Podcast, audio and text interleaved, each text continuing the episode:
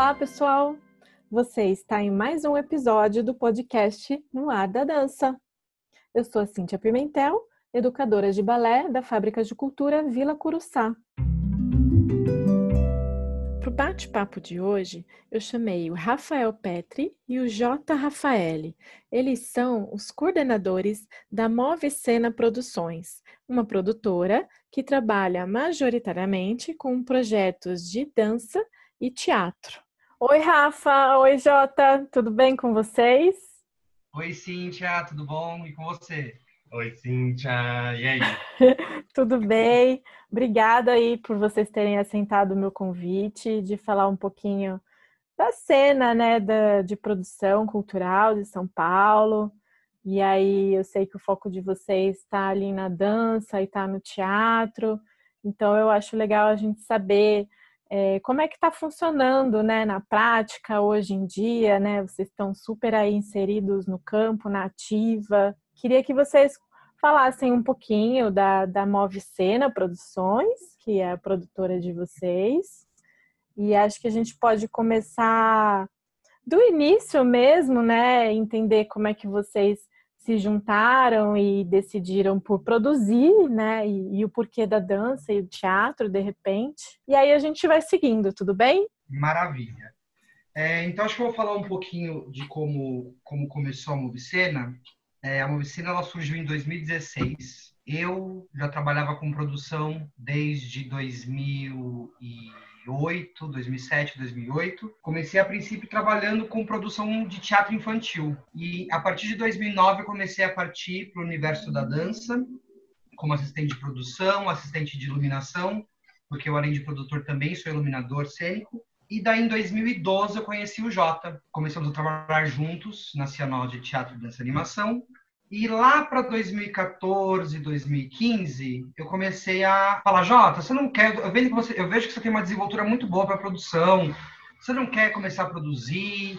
Daí eu indiquei o Jota, eu e a Thalita Bretas, que é uma grande parceira nossa, nós indicamos o Jota para trabalhar com o Wellington Duarte.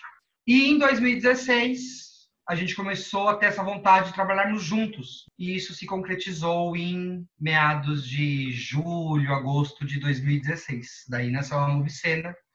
E que o nome Movicena, na verdade, ele vem de uma junção de dois nomes, que é algo que existe muito nos palcos, tanto para teatro como para dança, que é uma junção do nome movimento e do nome cênico. Então, daí Legal. fica o movimento cênico ou o movimento da cena então, o nome surgiu daí. Eu pensei é justamente nisso, do, do, do, nome de vocês. Ô, Petri, deixa eu só voltar um pouquinho. Você falou que começou produzindo teatro e de repente você produziu dança. Mas como é uhum. que você caiu ali na dança? Eu comecei minha trajetória artística em 2004. 2004 não, desculpa. Em 2003 eu comecei fazendo algumas oficinas culturais lá na Casa de Cultura da Penha. E meu primeiro professor de teatro foi o Wellington Duarte. E em meados de 2007, 2008, é, teve um projeto contemplado pelo Fomento a Dança e o, o Marcos Sobrinho foi contemplado. E o Marcos precisava de um assistente de iluminação para trabalhar junto com o Hernandes Oliveira, que estava dentro do projeto dele. E o Wellington, me conhecendo, sabendo que eu trabalhava com parte técnica além da produção, me indicou para trabalhar com o Marcos Sobrinho.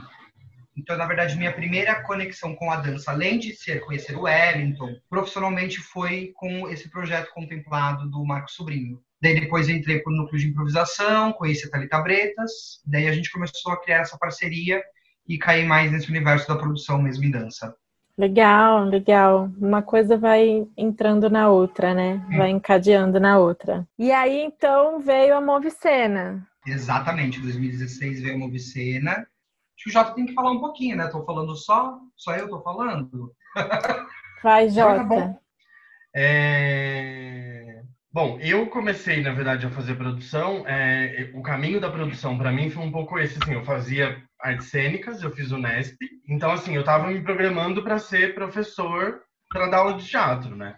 Era essa a minha programação de vida. É... E aí, em 2012, eu entrei na Cianos e aí é um pouco disso que o Rafa falou. Ele foi vendo esse, é, é, isso em mim, sabe? Tipo, que eu tava ali, que eu tava junto. Que eu também tinha esse olhar pra produção. Sim. E aí ele foi me levando tanto para trabalhar com ele e com a Talita, né? Como eles me indicaram para fazer esse primeiro trabalho com o Eliton. E aí eu já comecei com o Eliton, assim, na dança. Depois eu já fui trabalhar direto com a Eliana de Santana. É... De dança, acho que você começou por aí mesmo. No caso do Jota, né, ele foi ali aprendendo a produzir uh, no campo, na experiência. Você também, Rafa? Eu também. Eu acho que aprendendo fazendo, né? Porque se a gente for pensar, são poucas faculdades, poucos cursos que ensinam, por exemplo, de graduação inicial, como produzir.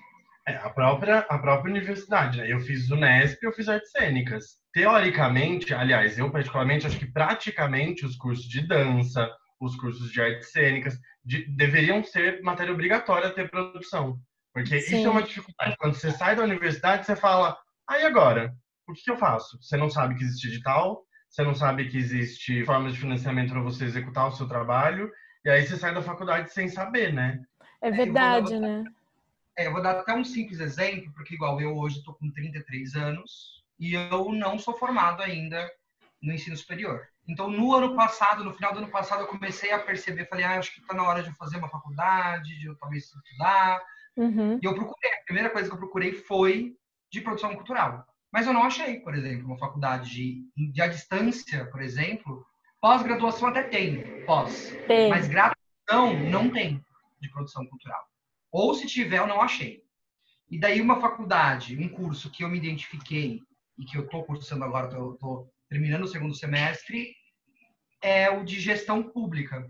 Ah, sim. É, porque ali tem ferramentas uh, parecidas, né, com o que vocês trabalham, que eu acho que também é legal a gente falar, porque vocês trabalham é, majoritariamente com editais públicos. E acho sim mesmo, voltando ao que o Jota falou, né? É muito importante mesmo numa formação, pensando bem, essa questão do, do artista aprender a produzir. Se às vezes ele se forma, ele fica aí agora, aí ele precisa ir para uma companhia, mas e se de repente ele tem uma ideia, se ele tem uma aptidão criativa muito forte e pode fazer né, alguma coisa sozinho ou montar um grupo, né? Mas de fato cai nesse lugar da produção, né? E, e talvez dessas burocracias que também acho que tem que gostar, né? Ou de alguma maneira, porque leva tempo, né, gente? Sim. Por exemplo, como a gente se relaciona com o artista? Ele vem até a gente e fala, olha, tenho uma ideia. Aí a gente fala, ah, então qual a sua ideia? Ele fala a ideia. Tá, então agora vamos pensar como a gente coloca em prática a sua ideia um edital, é outro edital. Eu acho que, falando dos editais, né? Eu acho que cada um tem a sua especificidade, mas as, na grande maioria, sim, ainda é o edital público, ainda é uma verba pública, ainda tem uma aplicação muito parecida, né? Porque você se inscreve, passa por uma banca, você concorre, ganha, e você executa e presta contas, é, porque é um dinheiro público. Da ideia até a prestação de contas, é a gente que está ali acompanhando, executando o projeto, vendo se está tudo certo, conferindo logo, falando com as burocracias, é, alugando espaço, vendo, né, comprando comida, que foi Sim. o que o Rafa falou, né? Ah, o que, que é? É fechar uma porta. Por último, é você que sai e fecha a porta, né? Comprar, montar um camarim, é você que vai no mercado e compra, né? Então, assim, a gente está em todos esses lugares. A gente ocupa do começo ao fim do projeto. Né? Até falando um pouquinho dessa parte de digitais, eu acho que como eu e o Jota a gente tem mais experiência falando em fomento à dança, eu acho que é até importante para quem está ouvindo entender que fomento à dança é uma lei, é uma lei municipal. A ideia dela veio a partir da lei de fomento ao teatro, que é um pouco mais antiga, é, e é uma lei para grupos que tem uma pesquisa continuada dentro de São Paulo. A gente está falando questão de município.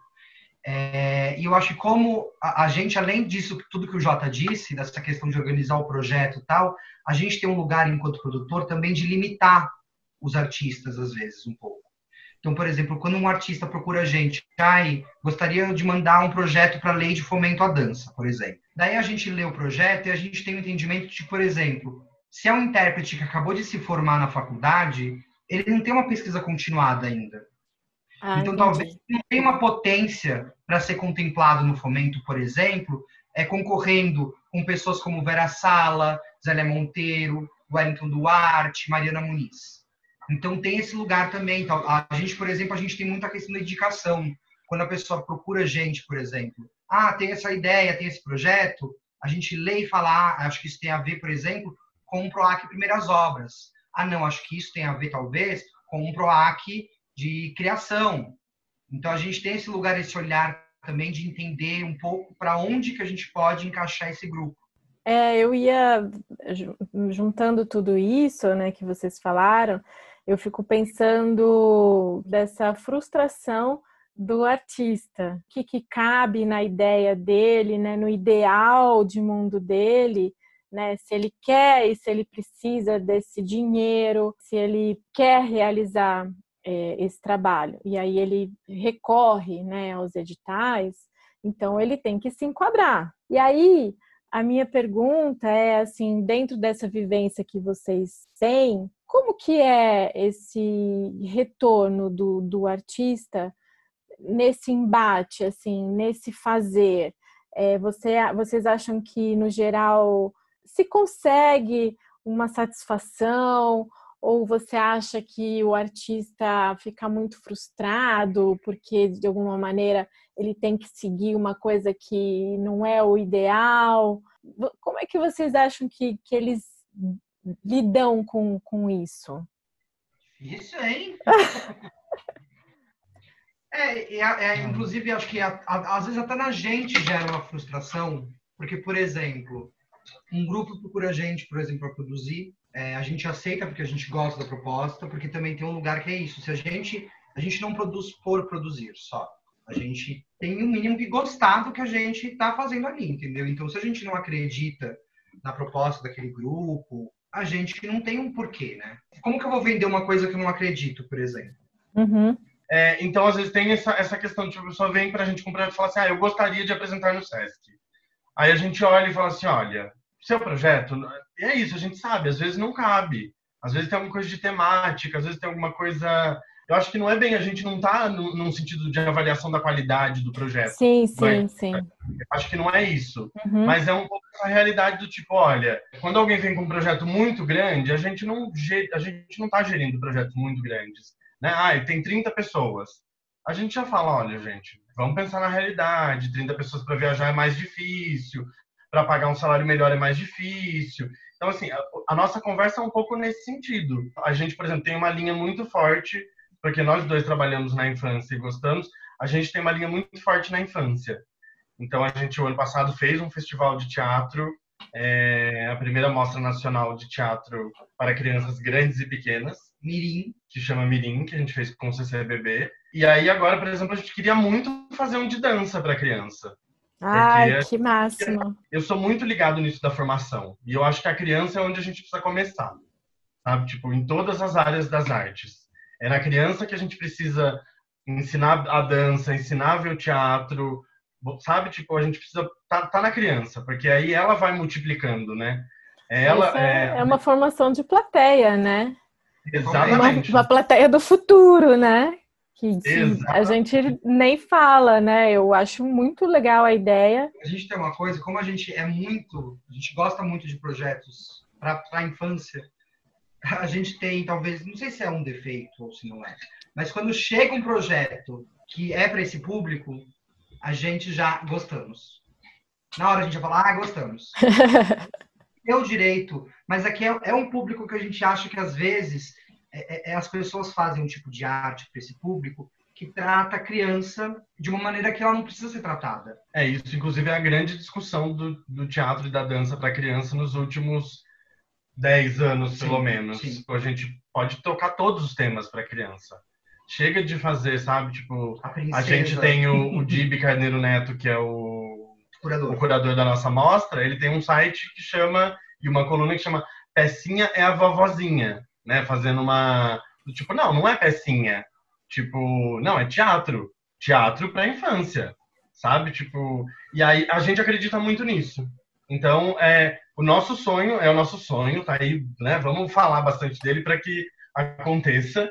é essa mostra de dança para criança. A gente é, quer muito fazer ela. E ligando ainda a criança no universo da dança, por exemplo, que é uma coisa que sempre que os pais pensam, quando você pensa assim, dança para criança, pelo menos 80% dos pais vão pensar em balé. E por que não dança contemporânea para criança? A gente tem aí o Lagartixa na Janela, que é um grupo que a gente produz, que tá, além de trabalhar com a dança para criança, trabalha no espaço urbano. Daí a gente tem Balangandança, a gente tem a, a Ciadru. Então a gente tem várias companhias é, é, que têm uma trajetória maravilhosa aí com, com dança para criança, que não trabalham com a dança clássica, por exemplo. A dança clássica também tem a sua importância. Mas por que não também o contemporâneo? Quando a gente fez a Mirim, por exemplo, que foi a mostra que o Jota acabou de dizer, a gente tinha a Cia Pecode, que o espetáculo todo era costurado com músicas da Rita Lee. Então era um rock para as crianças. Daí se você... É, o último espetáculo que fechou era Clarice Lispector. A mulher que matou os a peixes. A mulher que matou os peixes. Então é uma mulher que está contando para crianças que ela matou os peixes dos filhos. E todo musicado, com toquinho. Então, assim, é isso. Tá falando de morte para criança, sim. Claro. Estamos tratando a morte para criança. Com... E a primeira morte para criança normalmente é aí, é no peixe, é no cachorro. E como você, é a primeira vez que você encontra. Então, né, isso dos pais que, ai, morreu o peixe, ai, vamos trocar.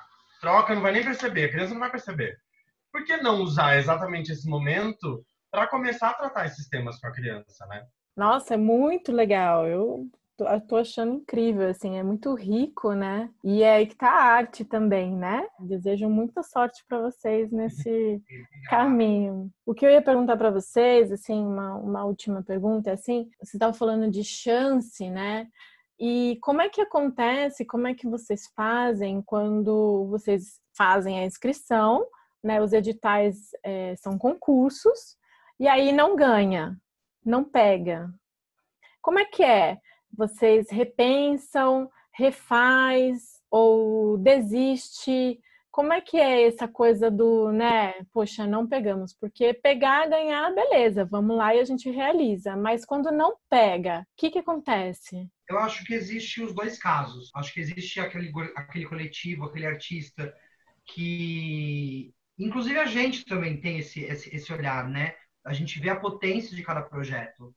Então, por exemplo, a gente manda um projeto, esse projeto não é contemplado, mas a gente tem certeza que aquele projeto tem uma potência. Uhum. tem capacidade de, de, de, passar, por exemplo, num fomento ao teatro, num fomento à dança. A gente lê o projeto de novo, a gente tenta, de alguma forma, ter uma devolutiva da banca. Ah, sim. E-mail, enfim, tenta, tentar. É, e a gente insiste, pelo menos mais uma vez.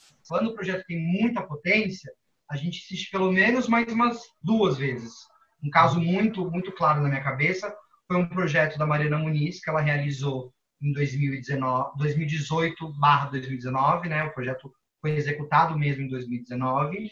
E a gente mandou ele por três vezes para o Fomento à Dança. A gente foi mudando pouquíssimas coisas, assim, acrescentando uma coisa aqui, tirando uma coisa ali, e a gente foi ganhar mesmo na terceira vez. E eu acho que tem um pouco a ver também com esse desejo do artista, né? Porque às vezes o artista quer executar aquele projeto com, aquela, com aquele tema. Então, normalmente, quando não ganha, o que a gente faz? Ah, vamos repensar talvez as ações? Será que a gente está propondo muito? Será que a gente está propondo pouco? É, como será que a gente articula isso? Né? Por exemplo, a gente passou por uns momentos agora que é muito, foi muito legal juntar pessoas. Então, a gente teve um pouco da característica, viu esses projetos ganharem, que eram projetos que trazia bastante gente para os projetos para trabalhar junto não era só o núcleo, essa uhum. coisa do encontro, né? É, que acho que foi super legal que vem acontecendo nesses projetos. Então, assim, é muito dentro desses lugares, assim, tipo, a gente sempre avalia junto com o artista, né? Ah, quero mandar esse projeto. Tá, mas olha, não ganhou, então vamos rever, vamos reler, sabe? Tipo, vamos olhar para o orçamento, vamos olhar para as ações, vamos olhar para o público-alvo, para quantas pessoas estamos atingindo. E também acontece isso quando você está muito tempo, né? A gente teve, teve grupos a gente mandou um, dois, três, quatro, e a gente falou, olha, talvez não role. E aí também a gente faz um pouco esse. Tem, tem que ter essa consciência do nosso lado da produção também, sabe? Tipo, ah, o grupo tá produzindo, ah, só tá esperando fomento, tá trabalhando sem fomento, né? Tá se mostrando, tá, existe, existe o grupo além, além edital, né? É porque, acho que isso é uma outra conversa. É, né? ah, eu, eu acho que também é uma. É um é um recorte muito claro nosso. Se um grupo chega para a gente e diz assim, eu tenho um projeto, eu quero que esse projeto seja para vender para a SESC. Nesse momento, a gente já não aceita produzir a pessoa. Porque fica muito na nossa mão a, essa venda, entendeu? Então, por exemplo, se, se não cabe dentro de um SESC, ou se o SESC não quer naquele momento, não é o projeto que é ruim, é talvez a produção que não trabalhe direito. Então, a gente prefere não aceitar. Porque quando existe um lugar do o edital, não está muito na nossa mão a parte do edital, né? Porque a gente escreve o projeto e daí, a partir desse momento, sai da nossa mão e está na mão da banca, que seleciona ou não. Agora, o SESC é, é um trabalho muito mais árduo, onde você precisa ligar e ligar, e mandar e-mail, e ligar, e ligar, e ligar, e ligar. É claro que tem projetos que, quando aparecem na nossa mão, você fala assim, nossa, esse projeto tem a cara do SESC. Às vezes casa com a programação. Então, tem esses lugares também de, de, de ser fluido. Nem sempre eu vou apresentar um projeto e vai vender. E quando acontece do grupo vir com a esperança de que a gente vai vender ele para o SESC, a gente já fala, olha, podemos até tentar, mas a gente não pode dar prioridade para o SESC porque demanda de um tempo muito grande. Eu, por exemplo, todo começo de ano com os grupos que eu sei que tem uma entrada muito boa no SESC, eu mando um e-mail para cada programador, assim, de cada SESC do, do estado de São Paulo. Desses, eu tenho resposta de um, de dois. E mesmo assim, talvez, ah, legal que você mandou sua proposta, assim que tiver uma, uma possibilidade, entre em contato. Então, é, é, é muito diferente o lugar do SESC e o lugar do, dos editais. Porque os editais é, tem um leque maior de possibilidades, né? Sim, eu verdade. Sinto. Meninos, vamos indo para o nosso final. Hum. Falamos bastante. É, tem alguma coisa que vocês gostariam de falar, que não falaram? Agradecer, convidar as pessoas para nos seguirem nas nossas páginas sociais, Movicena Produções, é, que lá a gente posta oficina, a gente posta espetáculo, a gente foi contemplado agora com alguns projetos, a gente está com projetos em execução. Então, a gente vai divulgar oficina, vai divulgar residência, é, palestra, falas, a gente está sempre divulgando por lá. Então, acho que é isso. Em breve teremos o nosso site. É Legal, que bom. Obrigada, viu? Achei ótima a conversa. Sempre aprendo muito. Desejo muito boa sorte para vocês, principalmente nesse caminho que a gente falou e que eu achei muito importante, né? Sobre os espetáculos direcionados à infância. Muito legal. Nossa, tomara que dê tudo certo e que também os artistas se envolvam também, né, né por esses caminhos, por essas áreas. Acho que é um oceano azul aí, né, de possibilidade. Sim.